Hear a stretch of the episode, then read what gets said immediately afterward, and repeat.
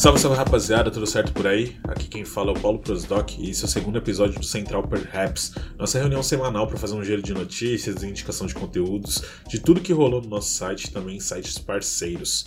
Essa semana a gente vai falar sobre uma premiação nacional, sobre o livro que o Kendrick tá lendo, sobre nerdices e muito mais. E só lembrando, tudo que a gente citar, todos os links, referências e tudo mais vai estar em perhaps.com. E também vai sair como uma thread no Twitter, firmeza? Vamos trocar essa ideia então? Bora!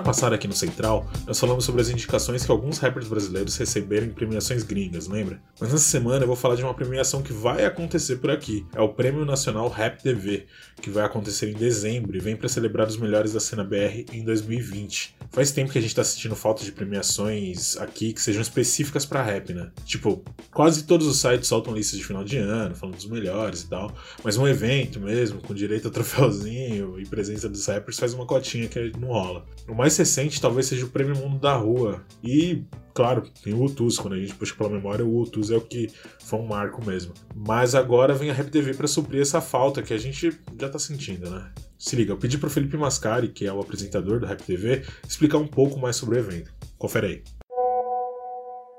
Salve, amigos Super Raps. Obrigado aí pelo convite de estar aqui falando, mano, sobre o Prêmio Nacional Rap TV, a nossa cerimônia ali que vai acontecer em dezembro, com transmissão no YouTube entrega de troféu, enfim. A gente quer fazer uma, uma cerimônia presencial ali, sair um pouco do meio digital, né, que tem sido bem popular na nossa cena, fazer algo bem parecido com o que a gente já teve no Brasil mesmo, né, é, desde do Rutus até o Prêmio Mundo da Rua, até agora com o BIT lá fora, o BIT Awards que o Jonga foi indicado recentemente. A nossa ideia é trazer, né, é, ressuscitar a memória do passado e tentar preencher essa lacuna, né, de premiações atualmente, mano. E a nossa ideia é fazer uma, uma programação bem completa mesmo, com, com apresentações de artistas, enfim, fazer algumas enquetes, sei lá, fazer alguma parada ali no meio da, da premiação, para também fazer algo bem legal, uma programação bem extensa. E a nossa ideia também é, é, ser bem democrático nesse prêmio, bem amplo e nacional mesmo, né? Respeitar todas as regiões do, do Brasil, olhar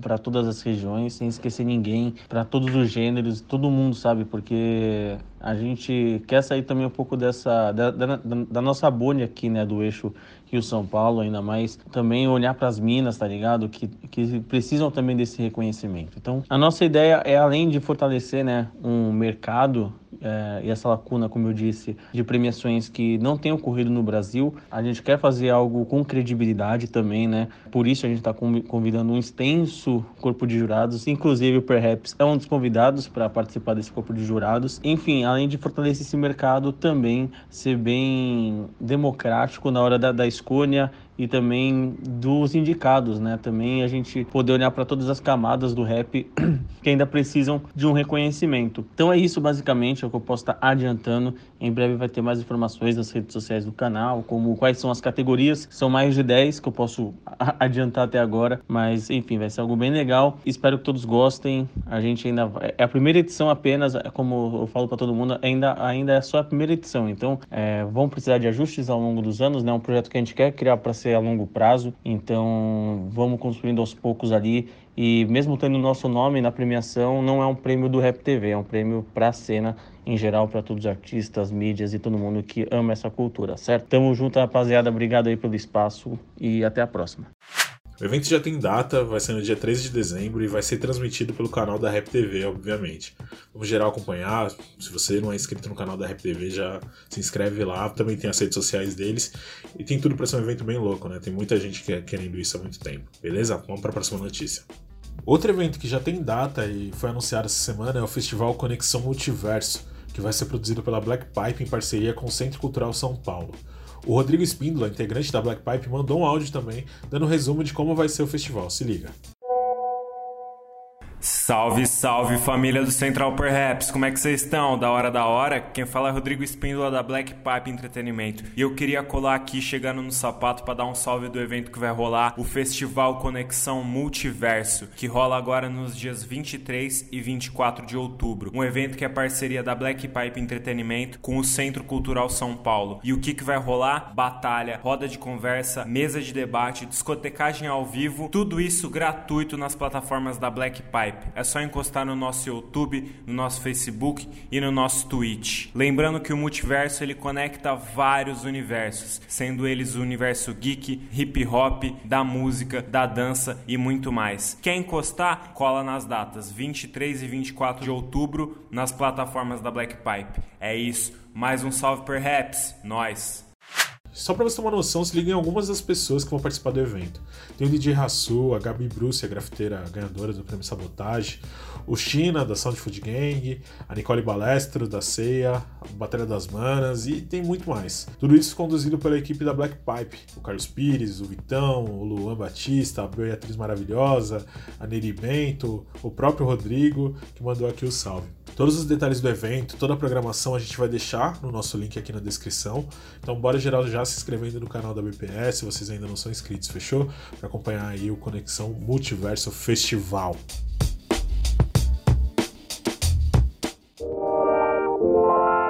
Vocês viram que o Kendrick Lamar tá metido com literatura brasileira?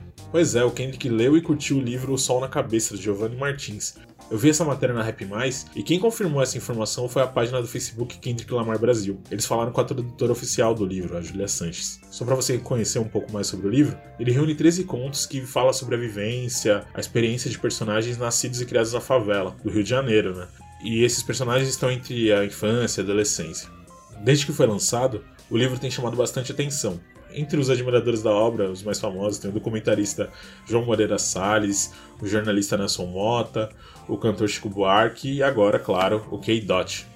Eu sinceramente não conhecia esse livro, mas é lógico que agora já entrou na minha lista de próximas compras. O link, tanto para a matéria da Rap Mais, que vale ver porque eles citam algumas outras entrevistas e outras informações, e também o link para comprar o livro estão no nosso site, firmeza? Vamos para outra indicação. Rapaziada, não sei se vocês estão ligados, mas a gente tem um site parceiro oficial, que é o Área Restritiva. Os caras são especialistas em basquete e tem conteúdo sobre esse tema em todas as plataformas. Eles têm site, canal no YouTube, canal na Twitch, página no Facebook. E, mano, se você quer saber sobre basquete, cola com área que não tem erro. Mas agora, para além do basquete, o CEO e o apresentador do área, o Diego Silver, tá falando também sobre conteúdo nerd no Silver Disses, que é uma união aí entre Silver e Nerdices, né? Ele tá soltando esse conteúdo no Instagram dele, no arroba Silver, e também num canal no YouTube, que é barra Silverdices. Ele tá falando principalmente nesse início sobre os quadrinhos e a série do The Boys, que é aquela da Amazon Prime, tá ligado? É um conteúdo bem maneiro, acho que vocês vão curtir. Cola lá no canal do Silver e segue ele no Instagram. Firmeza?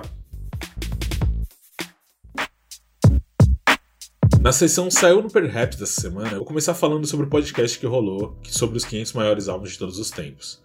O Edu Ribas e eu convidamos o DJ e pesquisador musical Fábio Lafa para trocar uma ideia sobre a polêmica lista de 500 maiores álbuns da Rolling Stone. Essa é a terceira edição da lista, que existe desde 2003, e a gente falou sobre como essa lista é a mais diversa entre as três. Falamos também sobre como o rap mudou de status nesses últimos 17 anos e também sobre a incoerência em alguns pontos da lista. Tá bem maneira essa troca de ideia. Houve episódio, deixa nos comentários lá no Instagram como seria a sua lista de top 5 álbuns. E em perhaps.com essa semana saiu também o perfil da Megan Thee Stallion a MC sensação no momento, responsável por várias dancinhas do TikTok e hits como Savage e Wap, que ela fez em parceria com a Cardi B. A Thaís Ribeiro, a jornalista que foi autora desse texto, contou toda a história da Megan, falando desde o início de quando ela colava nos estúdios para cantar, quando era ainda criança, até os primeiros vídeos dela rimando, fazendo os freestyle, ela é bem conhecida por isso, e também sobre a primeira mixtape dela e essa carreira que tem sido até e também sobre essa carreira que tem sido meteórica, né? Desde que ela surgiu, ela tem feito muito barulho. Tá tendo um alcance, números bem impressionantes, top 1 na Billboard.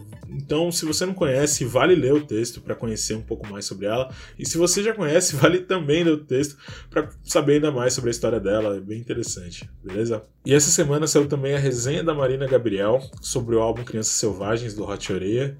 Esse é o segundo disco da dupla e conta com a produção do Daniel Ganjamin. E desde o ano passado o Hot Oreia tem chamado bastante atenção, né? Tanto pelas letras deles, que é bastante peculiar, né? Tem uma é carregada de bom humor ali, de uns também os clipes deles são bem interessantes. A Marina, nesse texto, ela fez uma resenha falando dos pontos fortes e fracos desse novo disco. Tá lá em perhaps.com, a gente vai deixar um link nos comentários.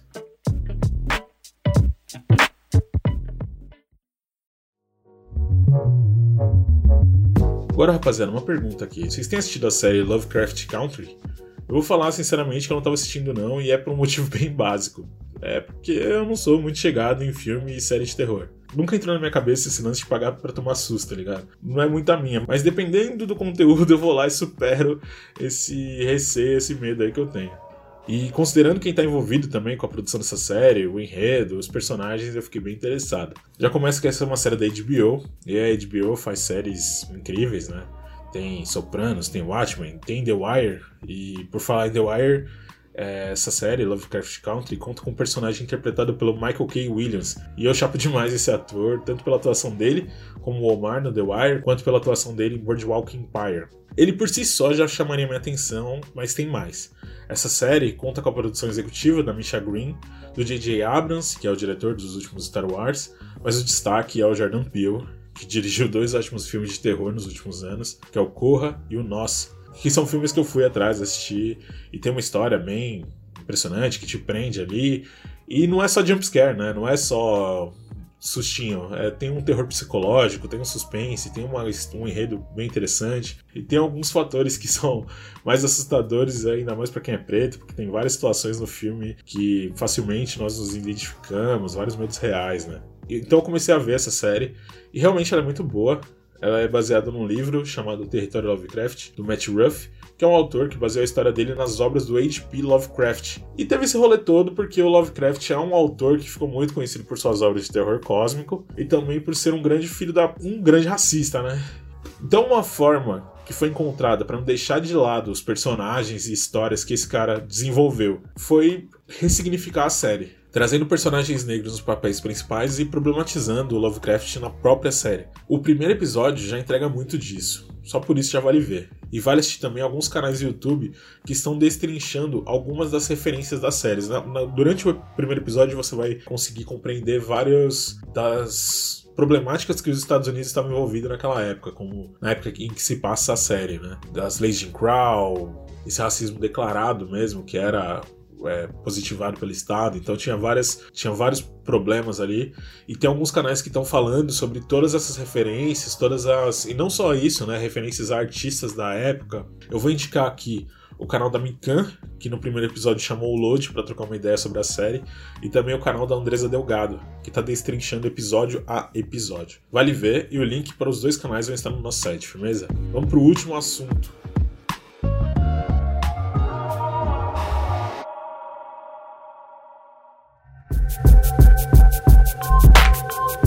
Para fechar, saiu no canal do BK o documentário do álbum Líder em Movimento, que mostra como foi o processo criativo do álbum. O documentário foi dirigido, filmado e editado pelo João Vitor Medeiros, e é um documentário com uma estética bem anos 90, aquela coisa de câmera na mão, a pessoa, a pessoa que está filmando está envolvida de certa forma com a obra. Até a, aparência dele remete a esse, essa coisa bem caseira, né? Fora que mostra que os caras foram para um sítio para ficarem focados na gravação desse disco, então tem toda essa vibe dos caras ali produzindo né? Fora que a gente vai criando essa, essa imagem de que os rappers vão subindo na carreira e aí eles vão cada vez mais produzindo de uma forma né, num estúdio super chique e tal, e alguma coisa bem inatingível, enquanto na verdade o BK mostra que não precisa de tudo isso, né? Essa estrutura ajuda, mas não precisa de tudo isso para fazer um grande álbum. Ele fez lá utilizando os colchões da, do, do sítio como isoladores, né, de áudio, colocou umas coxas em cima e foi, tá ligado? O mais importante realmente era o que ele conseguia trazer. E lógico, ele, tenho certeza que os equipamentos lá que estavam em volta, é, tanto de mic e tudo mais, eram bons, mas mostra como o mais importante ainda é o conteúdo, né? Vale ver, tá no próprio canal do BK, beleza? E é isso, rapa. Chegamos ao fim de mais um Central Perhaps. Depois me fala aí o que você queria ver por aqui. Sempre que vocês acharem interessante, manda umas indicações. Pode ser tanto pelo perfil do arroba raps, quanto no meu perfil pessoal mesmo, que é arroba pauloprosdoc. Demorou? Até semana que vem. Abraço!